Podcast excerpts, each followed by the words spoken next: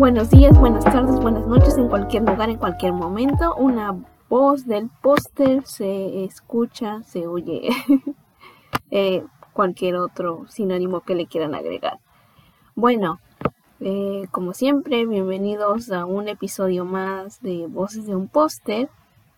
Ya entrando en nuestro cuarto episodio. Y como siempre, les invito a que vayan a la página en Facebook Voces de un póster, ahí publico un poco de lo que se habla en el programa, porque después de todo es un elemento visual y además estaré pidiendo cada episodio que sale. En fin, eh, pasemos.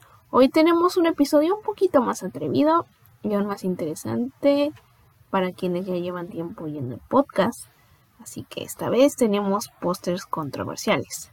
Si tuvimos previamente a cartelistas con historias y desarrollos un tanto diversos, no dudo que esas vivencias hayan sido reflejadas en sus obras, o simplemente pueden ser malentendidos. Bueno, de todo un poco veremos en estas historias. Pero generalmente este tipo de situaciones se suelen dar por diferencias culturales o porque no supieron transmitir correctamente su mensaje. Reflexionaremos un poco del tema, Así que voy a hacer una aclaración primero que todo porque a diferencia de otros episodios tendré que ser más flexible aquí, ya que más que póster son publicidad en sí. Estuve buscando de todo un poquito y no pude hallar algo tan eh, específico, pero pues habrá quienes manejen el formato similar al póster, incluso si es un banner, así como para así mantener como el espíritu comunicativo del tema. Es muy complejo hallar controversias que sean 100% relacionadas a pósters, así que pido un poquito de empatía. y eh, no voy a nombrar el número de casos que va a haber. Creo que yo les recomiendo que mejor se piquen un poquito con las historias como siempre. Así que muchas gracias y comencemos. Bueno, Comenzamos con uno un tanto fuerte, ya tiene bastante tiempo, así que refrescamos un poquito la memoria. En noviembre del 2011 salió a la calle una campaña con el propósito de venderse como un ideal de tolerancia, creada por Alessandro Benetton, eh, un italiano dueño o encargado de una empresa de modas, que expuso nada más y nada menos que a figuras políticas bastante importantes besándose. Merkel, Obama, el Papa, entre otros. Y vaya que causó ruido en su momento. Estos estuvieron cerca del Vaticano, otros en París, otros en Estados Unidos, y así fueron variando. De hecho, colocaban el político según su región, por así decirlo. Alessandro aclara que usó el beso como un símbolo universal del amor. Buscaba transmitir un mensaje tolerante que no cayera en lo políticamente correcto y Idealmente buscaba crear una tensión, un choque de culturas e ideas que convivan mutuamente. Como ustedes saben, ahorita en la publicidad eh, tenemos esto que llamamos eh, promover la tolerancia y la diversidad. Pero no se arriesgan tanto y lo abordan hasta cierto punto. Pero pues ya vemos que Alessandro no lo ve de esa forma. Obviamente esto no se salvó de críticas, pero no quiere decir que no recibiera bastante amor. Llegó a 60 países, recibió una enorme cantidad de likes y fue trending topic en Twitter. Incluso recibió un premio en su momento. Igual, pese a no ser la intención de su creador, para nada esto ayuda a las ventas de quien anunció la, la campaña, que vendría siendo Benetton Group, una empresa de moda. Ya hablé un poquito al inicio de la nota, que al día de hoy sus ventas siguen bajando. Honestamente, puedo entender el por qué. Apenas supe de que iba esta campaña. Ni siquiera sabía que era de una empresa de modas. Pero quizá era porque había una campaña más atrevida de fondo. Un choque de la idea de su creador más que promover la ropa en sí. Como un mensaje político. Un mensaje social, por así decirlo. Si quieren ponerlo. Y bueno, seguimos con el siguiente póster que más que su creación es por la persona que aparece en él. Es una publicidad de Nike que cuenta con la cara del jugador de fútbol americano Colin Keeper conocido por un caso especial donde no estuvo de pie durante el himno nacional de Estados Unidos como forma de protesta debido a la violencia policial y el racismo que proliferan en el país. El mensaje del póster decía, creen algo, incluso si significa sacrificar todo. Todo esto en inglés. Sucedió en 2018 y obviamente causó mucha conmoción porque muchos creyeron que había un sentimiento antiamericano en el jugador, lo cual provocó pensar lo mismo de Nike. Muchos iban destruyendo sus productos y publicando en redes sociales con el hashtag Just Burn It o solo quémalo. Igual, pese a todo, tuvo éxito, ganando 6 millones en ventas y un aumento de 31%. ¿Qué puedo decirles? Sabemos que la situación en Estados Unidos en cuanto a cuestiones sociopolíticas es un tanto complejo. El racismo y otros casos de discriminación que suelen ser un poquito más fuertes se suelen ver ahí. Así que para la época en la que salió y todo este mensaje de golpe creo que fue muy buena idea, una buena estrategia. Y creo que se impactó bastante en su momento, para al menos el contexto de quien iba dirigido. Y pasamos a un caso relacionado con el mundo hispanoparlante. Y de hecho, en este caso voy a apuntar a dos casos de Netflix que igual abordaré por separado, sin segmento de música, porque son muy cortitos. Pero pasemos primero al que es poco conocido. Y es la controversia de la publicidad para la serie Narcos, hecha en España en 2016. Esta promoción contenía Pablo Escobar con la frase Oh Blanca Navidad que fue colocada en la plaza principal de Madrid. Y pues hubo de todo un poco en las reacciones de las redes sociales. A algunos les pareció muy ingenioso que se usara esto. Otros lo tomaron como una glorificación y un insulto a los colombianos. Otros creen que poner este tipo de anuncios en un sitio donde muchas familias, incluidos niños, transitan está muy mal, pero al final de cuentas nunca lo quitaron pese a todas las quejas y ahí siguió en su momento. Y pasamos al segundo caso, que es el más conocido por ser reciente y sonado en las redes sociales. Es del año pasado, de hecho, el de la película Cuties. La película independiente francesa dio de qué hablar de por sí en su premisa, pero sabemos que una publicidad bien hecha a veces puede apaciguar esas quejas. Mm, desgraciadamente no fue así en este caso. Parece que poner a menores de edad en ropa reducida no ayuda mucho que digamos. Claro que las críticas explotarán, pero como siempre hubo de todo un poco. Creo que fue más por el tema en sí. El póster simplemente fue un símbolo de todo este asunto como siempre. La diferencia aquí ocurre en que Netflix se disculpó al respecto y decidió poner una más políticamente correcto.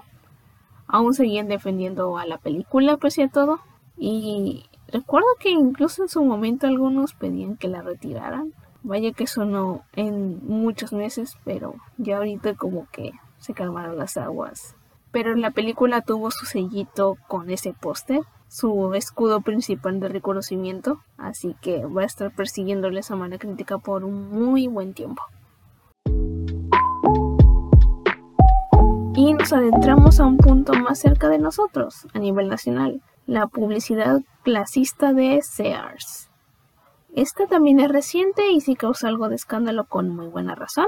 Inicio de 2020, allá en marzo. En muchos sitios, como para de autobús, se veía la típica publicidad de ropa para ciertas temporadas. Pero había un detalle. A un lado de esta gente que lucía ropa a la moda había gente indígena. La comunidad tzotzil de San Juan Chamula en Chiapas.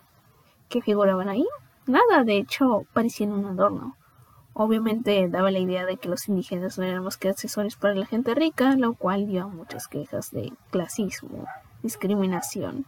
Claro que se, se disculpó con un tweet y se quitó de todos estos sitios. Como siempre, lo más recomendable es hacer un estudio de mercado o al menos analizar el contexto con el que promueves este tipo de publicidad, más en un país que aún tenemos problemas y choques con la discriminación y otras cuestiones culturales y sociales. Pero yo siento que la gente que hizo esto no estaba muy consciente de en dónde estaba parada.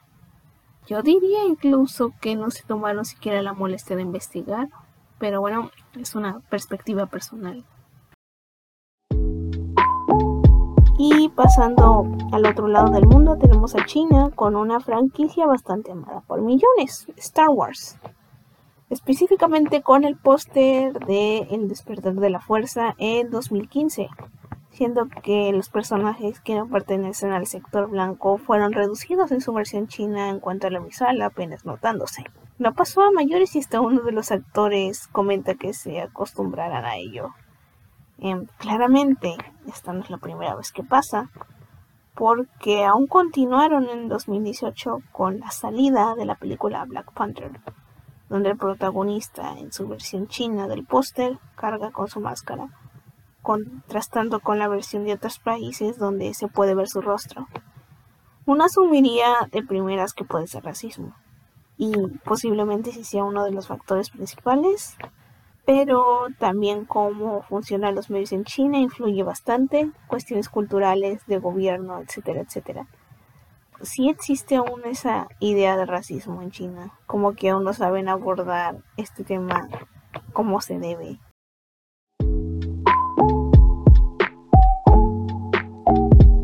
Y por último, viajemos un poquito más atrás en el tiempo, con Burger King en 2009, Singapur sale la campaña para la Super 7 Inch, que es una hamburguesa tipo Subway.